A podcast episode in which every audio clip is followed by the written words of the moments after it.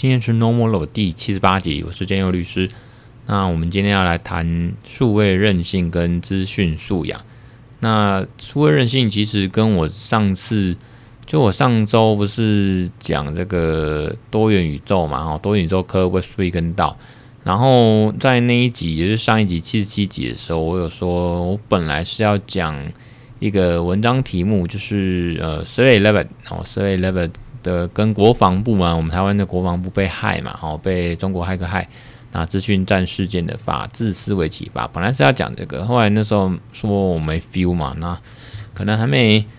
呃掌握一些东西啦，就是说想要怎么样跟大家讲比较有趣好懂，还是有一个。这个核心的东西，重点这样子。然后呢，呃，上次录完之后上架，但没多久，过一天两天嘛，就在周末的时候，好像周末吧，就看到，呃，数位办展部在他的脸书粉丝页有讲数位韧性，那其实就是这个关键字，这个呃这个名词，然后这个好懂，有时候讲很多东西，呃，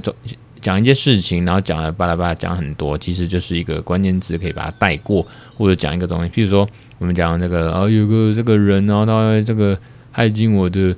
我的这个漏洞啊，网络漏洞、系统漏洞、程式漏洞，然后可是他是做好事，他是抓漏，那就什么？白帽骇客。有时候讲个名词，那其实就知道。然后呢，我们那个上次讲说这种资讯战啊，哦这种这种事情。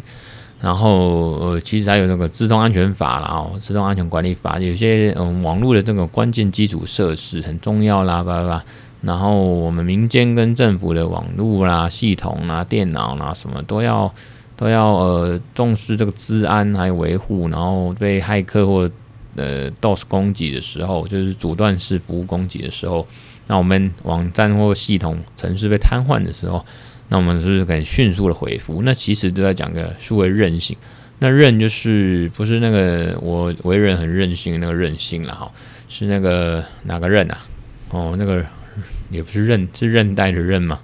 哦，就是对对，好像是韧带韧。然后打字看韧韧带，哎，对，真的是韧带的韧。哦，那呃，就一个尾，再一个呃，那叫。就是刃牙的刃，好了，只能说是数位韧性了哈。那数位韧性呢？它其实我们参照，呃，不管是数位数位发发展部哦，它的定义，还是我们参照这个，呃，嗯、呃，那叫什么？I C A 不是啊，W I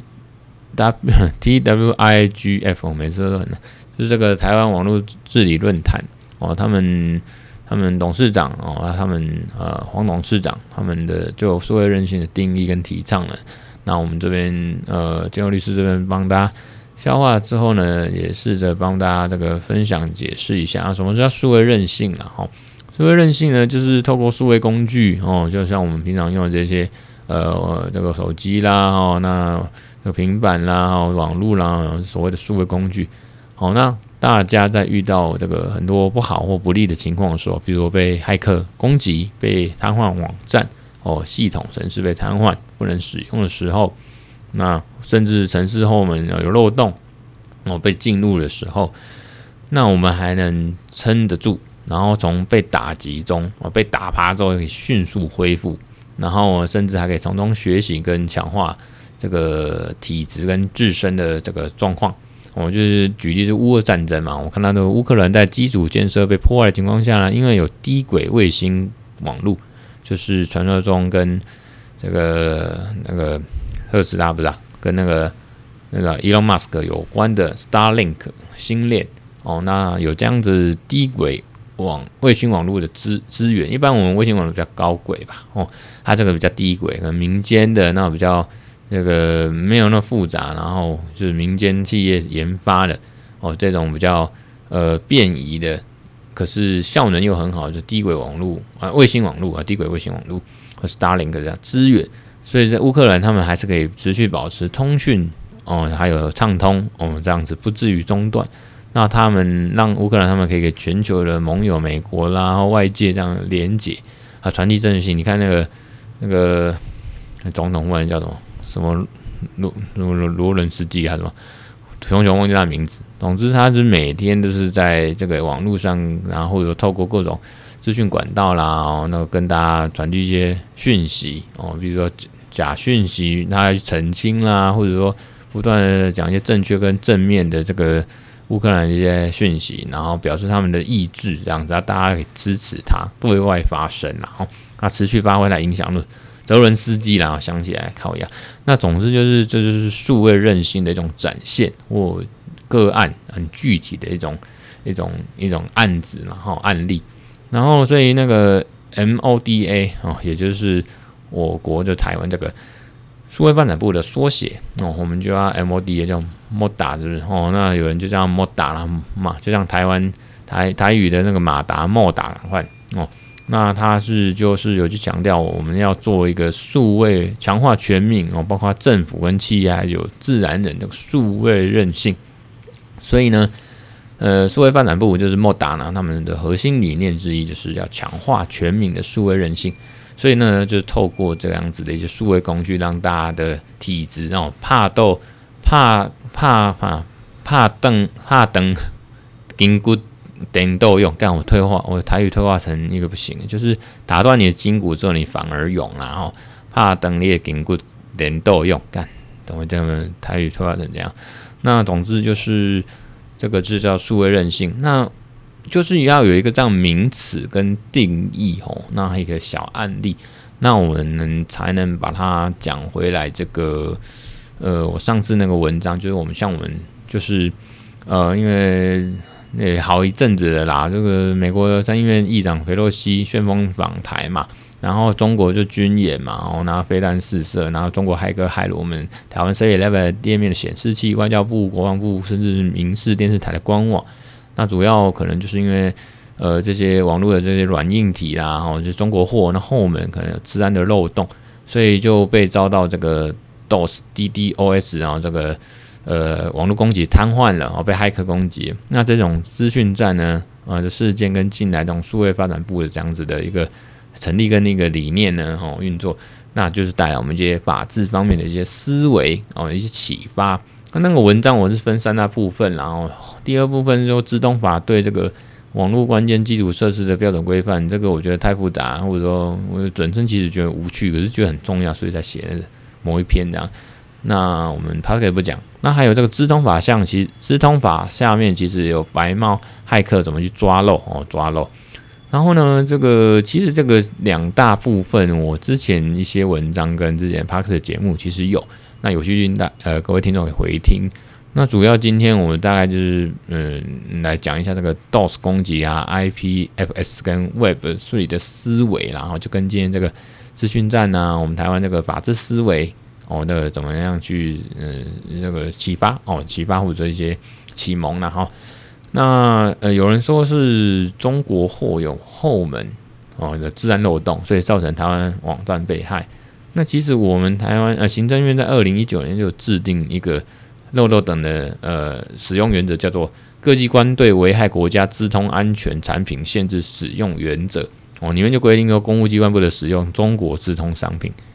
然后以免危害我国资通安全。可是其实不仅这个公务机关哦，私人机构也常常用中国货嘛，因为成本便宜嘛，哈，便宜货嘛，哈，有这样的考量了哦，钱的问题。所以而且那个资通产品哦的整个生产链也涉及到很多各种软硬体的零件嘛，你只要有一个环节哦，可能跟中资有关，防不胜防啊，就是很难啊，所以。尤其是我们一般民众、自然人或者说企业哦、公司哦，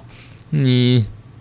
你说要去防这个很难呐哈。大家用小米用的很开心，因为觉得 CP 值高啊哈。中小米是中国的产品嘛，手机啦、什么什么音箱啊、什么灯啊、哦什么智慧家电嘛哈，感觉就是语音啊讲一讲啊，它可以运作，或者说个远端操控哦，那个 AIoT 智慧物联网好炫，那又便宜，可是。那就便宜嘛，小米嘛，哦，然后呃，可是如果说网军骇客哦，还有他就是采用这种大量的这个阻断式服务攻击 DOS 哦去瘫痪，那有时候也不一定跟中国货这样硬体有关，然后有时候就还是软体嘛，还是系统哦，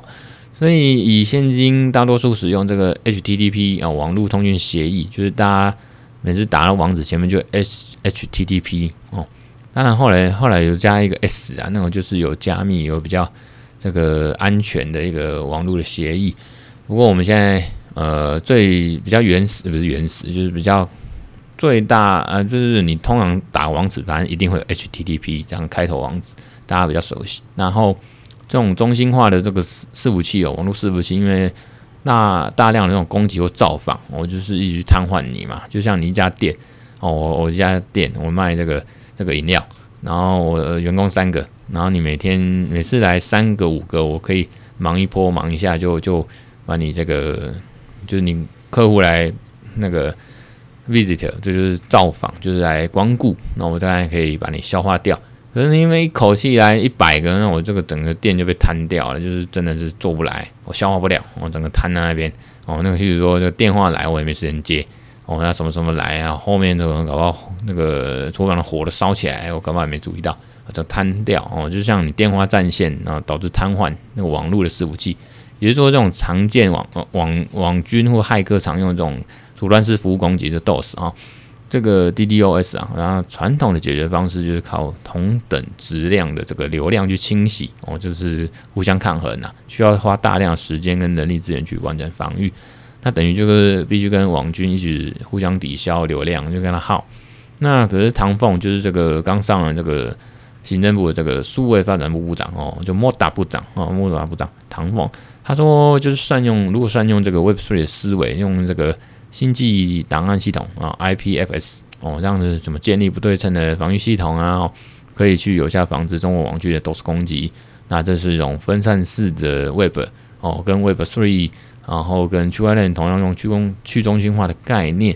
哦，那这是这种点对点的网络传输协议，不会再把数据档案放在同一个或某一个平台去。管理哦，不会去放在一个中心化跟集中式的这服伺服器里面。那这样的思维呢，其实是我一直在讲说，呃，像被骇客攻击啊，这种资讯战事件啊，这种一种也是一种法治思维啦。那涉及到这个连通到这个资通的一些设备或者网络这种基础关键设施啊，要有这种思维跟管理跟架构。所以呢，呃，他那个莫达部长的唐凤人说。呃，如果用这种去中心化的这种处理啦，哈，等于把重要资讯分散个节点，哦，利用加密技术让内容不容易被篡改，还能够抵抗这个骇客的恶意攻击。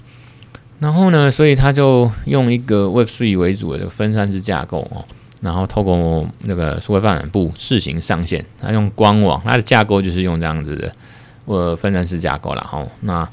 他们 Moda 就是这个数位发展部的网站本身，好像就是采取我们刚才讲的这种架构，分散式架构，然后它可以阻断这个攻击，然后所以听说就很顺，都没有被卡住，然后都撑得住这个所有攻击。那他想要用这种新的架构、新的这种思维呢，不管软硬体，就推广到各个部会，甚至是推广到各个民间或这种机私人机构或或自然人啊，一般民众。哦，像这样子，然后呢，呃，当然，唐凤也鼓励说，白帽骇客哦，就是民间或者这个民间高手，高手要民间嘛，哦，这种骇客呢，白帽呢，道德骇客呢，可以帮忙来测试，全民皆兵，然后，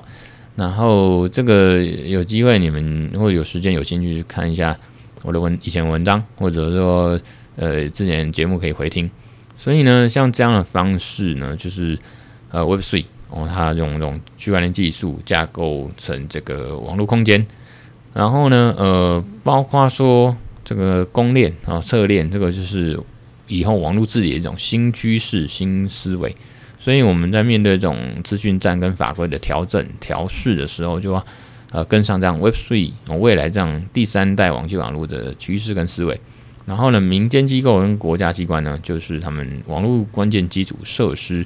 的这种治安风险控管就是非常重要啦，所以才会才会有前几年才会通过那个台湾才通过治安资通安全管理法，就资通法，哦，有这样适用跟执行。所以呢，呃，大概是这样。所以，呃，这个数这个就是也是数位韧性啦，数位韧性。然后，呃，之前有个媒体叫全球串联早安新闻，我也不知道这是什么东西，同样专访那个就我刚才讲的台湾网络资讯中心啊，台湾资讯。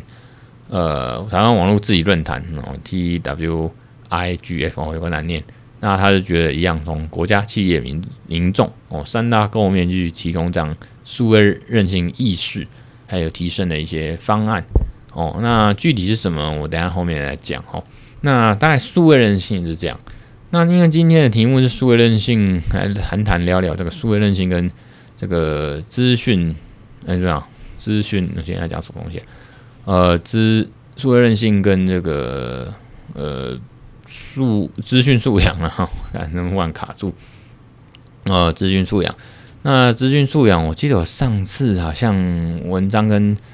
这个上上次这个与孩子们同游这个神游这个台南司法院呃台南司法博物馆跟那个元宇宙法律什么，那那一集跟文章就有提到说，呃，有提到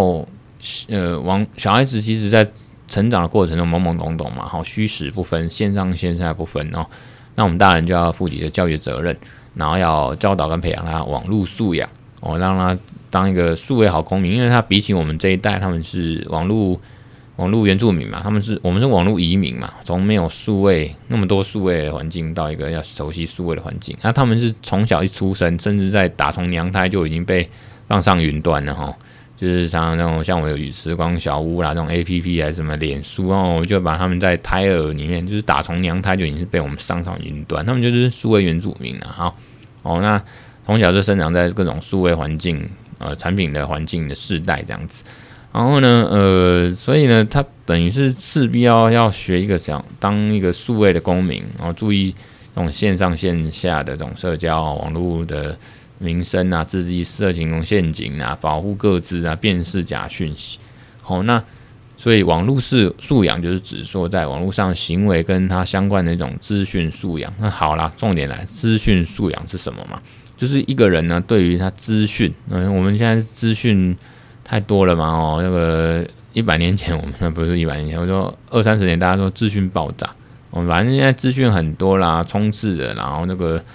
这个还还有资讯焦虑的，反正资讯很多的情况下，一个人要有一个呃，对于这样网络资源跟资讯资料哦，到底有没有价值啊？要有个认知取舍，然后去执行。什么执行？就是你你可以去管理、去调整哦。那个我们法律上面有知的权利嘛哦，或者说你可以不知或不想要接受资讯的权利哦，你没有一定要听的义务啊哈。所以我们要去执行管理，说这些东西是对我有没有帮助？你要去分辨哦。那像这个这个这种习惯，这是一种呃，这种从小到大要养的思维。到现在我们大人也是，我也是，就是我看到一些讯息，我就想说这个讯息太多了。其实我譬如说时事好了，你看这个世界上每天，光台湾每天那么多讯息，或者这一个月这个礼拜那么多讯息。你每次每一件事情都会想要在脸书用公开文去表达你自己意见哦，那那每个人这样搞，那真的是不管你写的人还是看的人都是累爆。那你时间成本有限嘛，那你当然只能挑重点哦，因为这个真的是我这几年来都是这样感慨啊，所以慢慢就会挑哦，整理一些想看的、想听的，或想发文、想表达的，我会去取舍哦，所以。呃，像像我一样的法律，嗯，有些家事事件，还是讲一些这个 AI 的哦，或者说一些区块链，那我就会选择说 for AI 跟区块链的去看，去去抛哦，我不会想说家事的，我也也是会顶多就会看，可是我不会去抛啊，因为那么多人抛，那我觉得这个。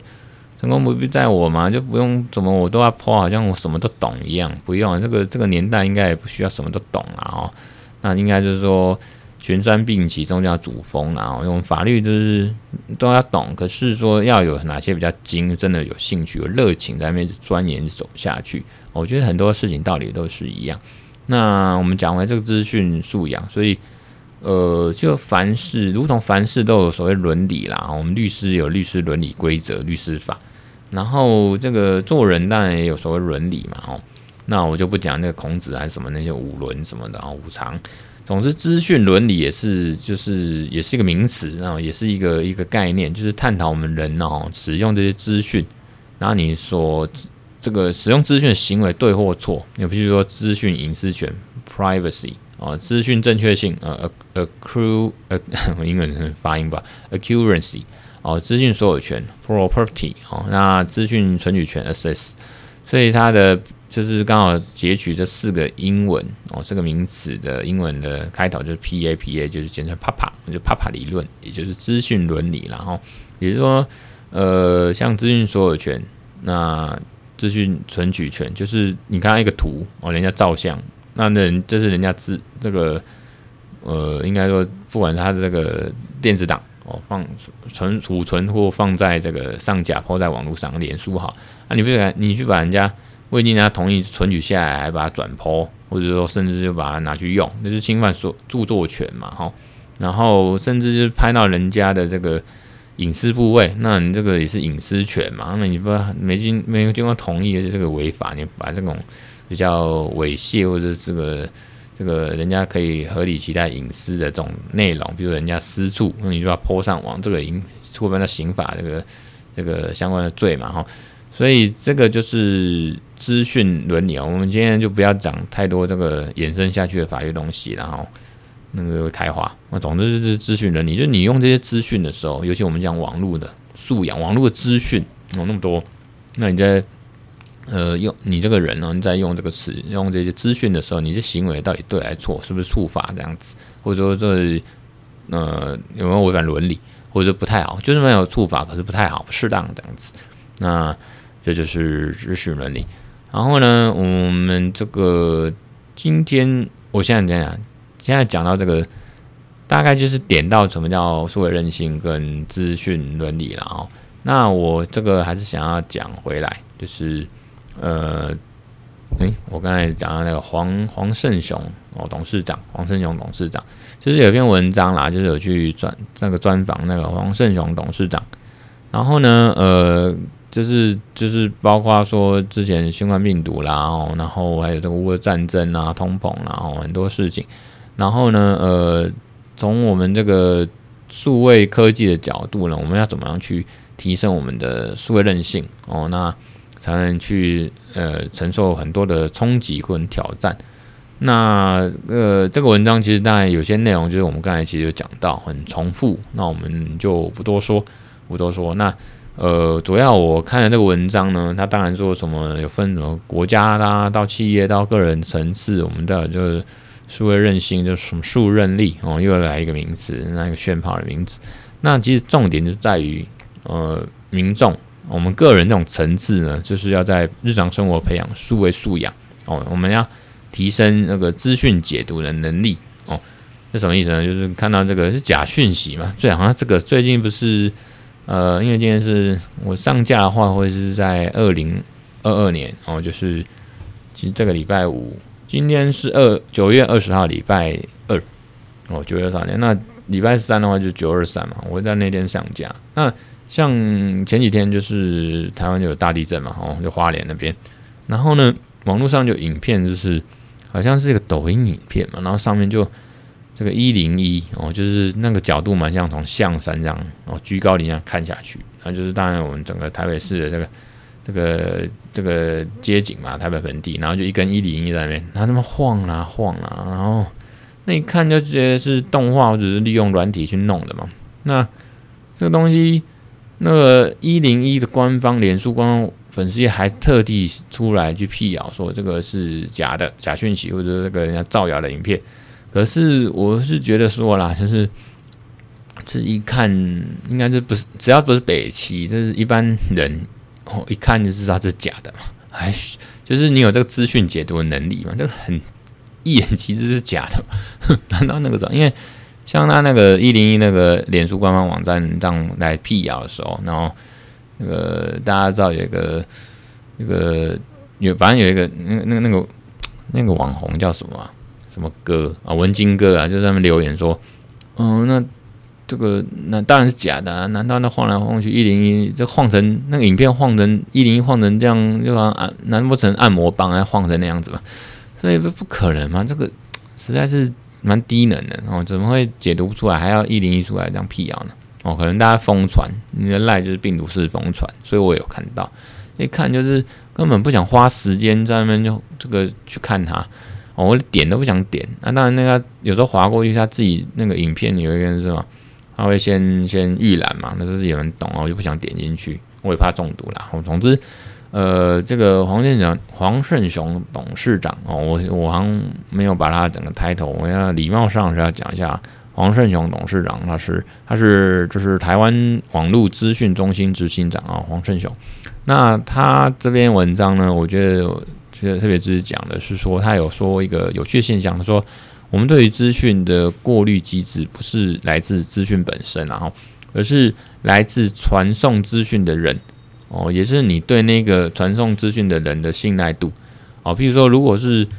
呃我的好朋友，然后他他平常真的就很有 sense，对这些资讯的过滤或者或者这些的挑选，那你会觉得哎信赖他，他传过来你就愿意看，愿意点进去。哦，觉得他传来的应该就不会是有病毒有问题的东西哦。这个这个也是一种观察方式啊，就是说到底资讯本身，我刚才看那种方式是有点像资讯本身，就是一根一零一这样晃来晃去，一看就不像是真的嘛，就看起来假的哦，假讯息哦，假资料。然后呢，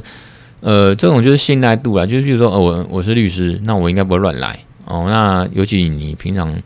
哦，如果我们是朋友哦，你们是连友，看我 po 的东西好像都很有质感，或者编辑过，或者说有这过滤过，那我破的东西加上我律师，还是说你就为人不错哦，勾引还怎么样？诶，我破的东西你就比较愿意相信或者打开来看，就不会有毒哦，大概是这种概念。所以黄振雄董事长他讲的就是这样。所以换句话说，就是对亲友哦，在群组就是赖里面传送的讯息要，应该要保有。更高的警觉性，然后这我每天都在一直警觉，因为有时候亲戚，然后就在抛一些有了没有的假讯息，那我都会放那个那个那个这个啊假讯息辨识机器人一些一些软体，或者也放进去的群组，哦，那他就会帮你辨识啊。当然这个好不好，这个大家见仁见智。有些人就是怪我说什么这个这个也有什么窃取个资啊，真的是没脑的人。真的是讨论起来也是蛮累的啦，哦，那我没，我就像我刚才讲，时间有限，我没办法一个个救啦，所以才有一些伟大的人哦，比较比较、怎么讲，愿意去牺牲奉献人就会去做，可能像沈伯雄、沈博阳那样子嘛，然后就是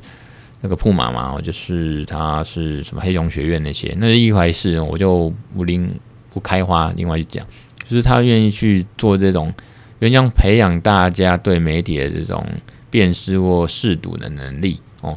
那呃，黄董事长说，从小从生活小细节可以确保的三 C 科技产品的账密不会轻易被盗用哦，这个大家真的要小心了哈。有时候不是骇客太厉害，是你太白痴，那就是很容易就是账号密码被盗用哦，或者说被被被被被知道了哦，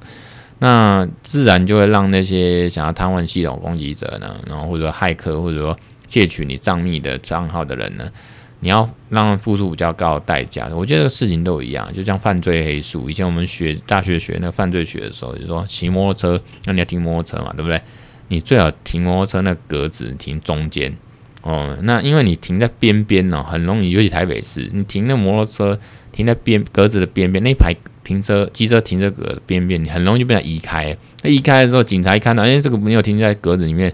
哦，就就。容易被开单，就是会被人家弄啦，很容易被人家弄。你停在中间，他怎么移？哦，你要他要付出更多的代价跟时间嘛，力量跟成本。他偷车也一样啊，就是你停在中间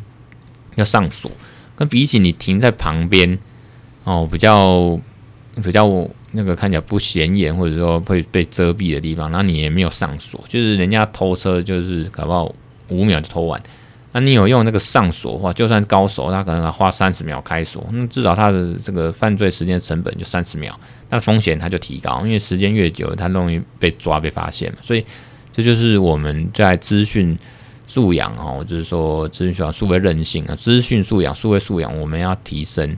一些一些要注意的地方啊。所以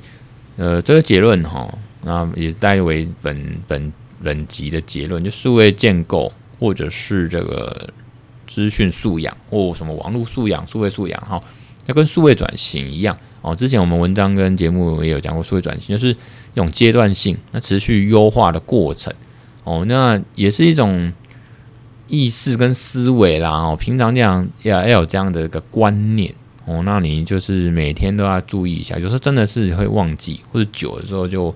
忘记怎么做，不熟悉了，或者说有时候一时大意，真的就被呃就被骗了。之前我有好像分享过，就是我有我平常都很注意，所以我基本上好像很少被被盗用哦，什么任何账密还是什么。可有一次真的就是太忙，然后就一时没注意，差点就点进去看，因为有时候那个。他就骗你嘛，就是让你点连接，那连接从它连接本身看起来到它点进去网页看起来都很像真的，很像真的 YouTube 很像真的，呃，比其实是假的。然后再让你输入账号密码登录，结果你就是被这个侧录或者被知道你到底输了什么账号密码，然后因此就会被那盗用账户，那甚至更惨就盗刷信用卡，然后密码什么如果都一样，可能。整个相关的其他的这个产品吧，Google 啦、Apple 啦，还是什么信用卡账号密码，如果都一样，尤其密码，那就很危险，可能就被人家用。那这个，所以这个是你只要活着一天哦哦，那你就是不会停止这样的一个呃所谓数位韧性的这样的一个思维。我们不管叫做法治思维还是这个这个什么思维的哦，反正就是你要去去注意啊，所以。呃，台湾目前台湾在资讯技术跟法律规范，其实还是要呃有个更完善的整合方案。那其实在这边，不管是 NCC 还是甚至 MODA，就数位发展部，他们其实呃，我们也是蛮期待他们可以带着大家一起一起去建构这个数位韧性。然后不管是中小企业，台湾最多的中小企业，包括我们一般大众对这种治安的意识啦、议题啦，哦，那在有限的范围，包括时有限的时间。可以去了解一下，到底呃世界上哦，那台湾甚至外国或外面世界内发生哪些事情哦，否则你都不知道。那在一个无知或者是在一个资讯不对称、资讯比较落后的话，就是你不知道有件事情，很容易就被人家误导嘛。这就是资讯战嘛，他们就是加害过来，我们就受害，我们被被骗了哦。不管是一般这种诈欺集团，还是到这种呃民主社会这种资讯的流通。它到底是假的讯息，是不是有敌国？真的，所以我们就要从持续的充沛我们自卫自我的数位素养。然后，那这种就是也是数位韧性。然后，数位韧性其实说穿了就是一种一般你你平常一种思维，平常一种一种素养跟习惯啊，这种就是习惯了。哦，所以那，今天大概就是讲到这边啊。对，我最后呢。想要推荐两本书，但第一本书其实早就推荐过了。之前有一集也在讲这个，这个叫什么以太奇袭啦哈，因为最近这个以太坊哦，这个区块链以太坊，以太坊升级成二点零，因为合并了 merge，那从这个 POW 变 POS，反正日本大家就是说挖矿挖矿挖矿认证哦，这个机制变成这个 POS 哦，就是这个权权益证与权证证明哦。然后呢，呃，重点是就是以太坊呢，那里面有个 Vitalik 就是 V 神创造以太坊哦。你听到以太币就是以太坊这个，那以太坊是你那个 Vitalik V 神，然后他应该是神一般的人一样，就是叫 V 神。那他就是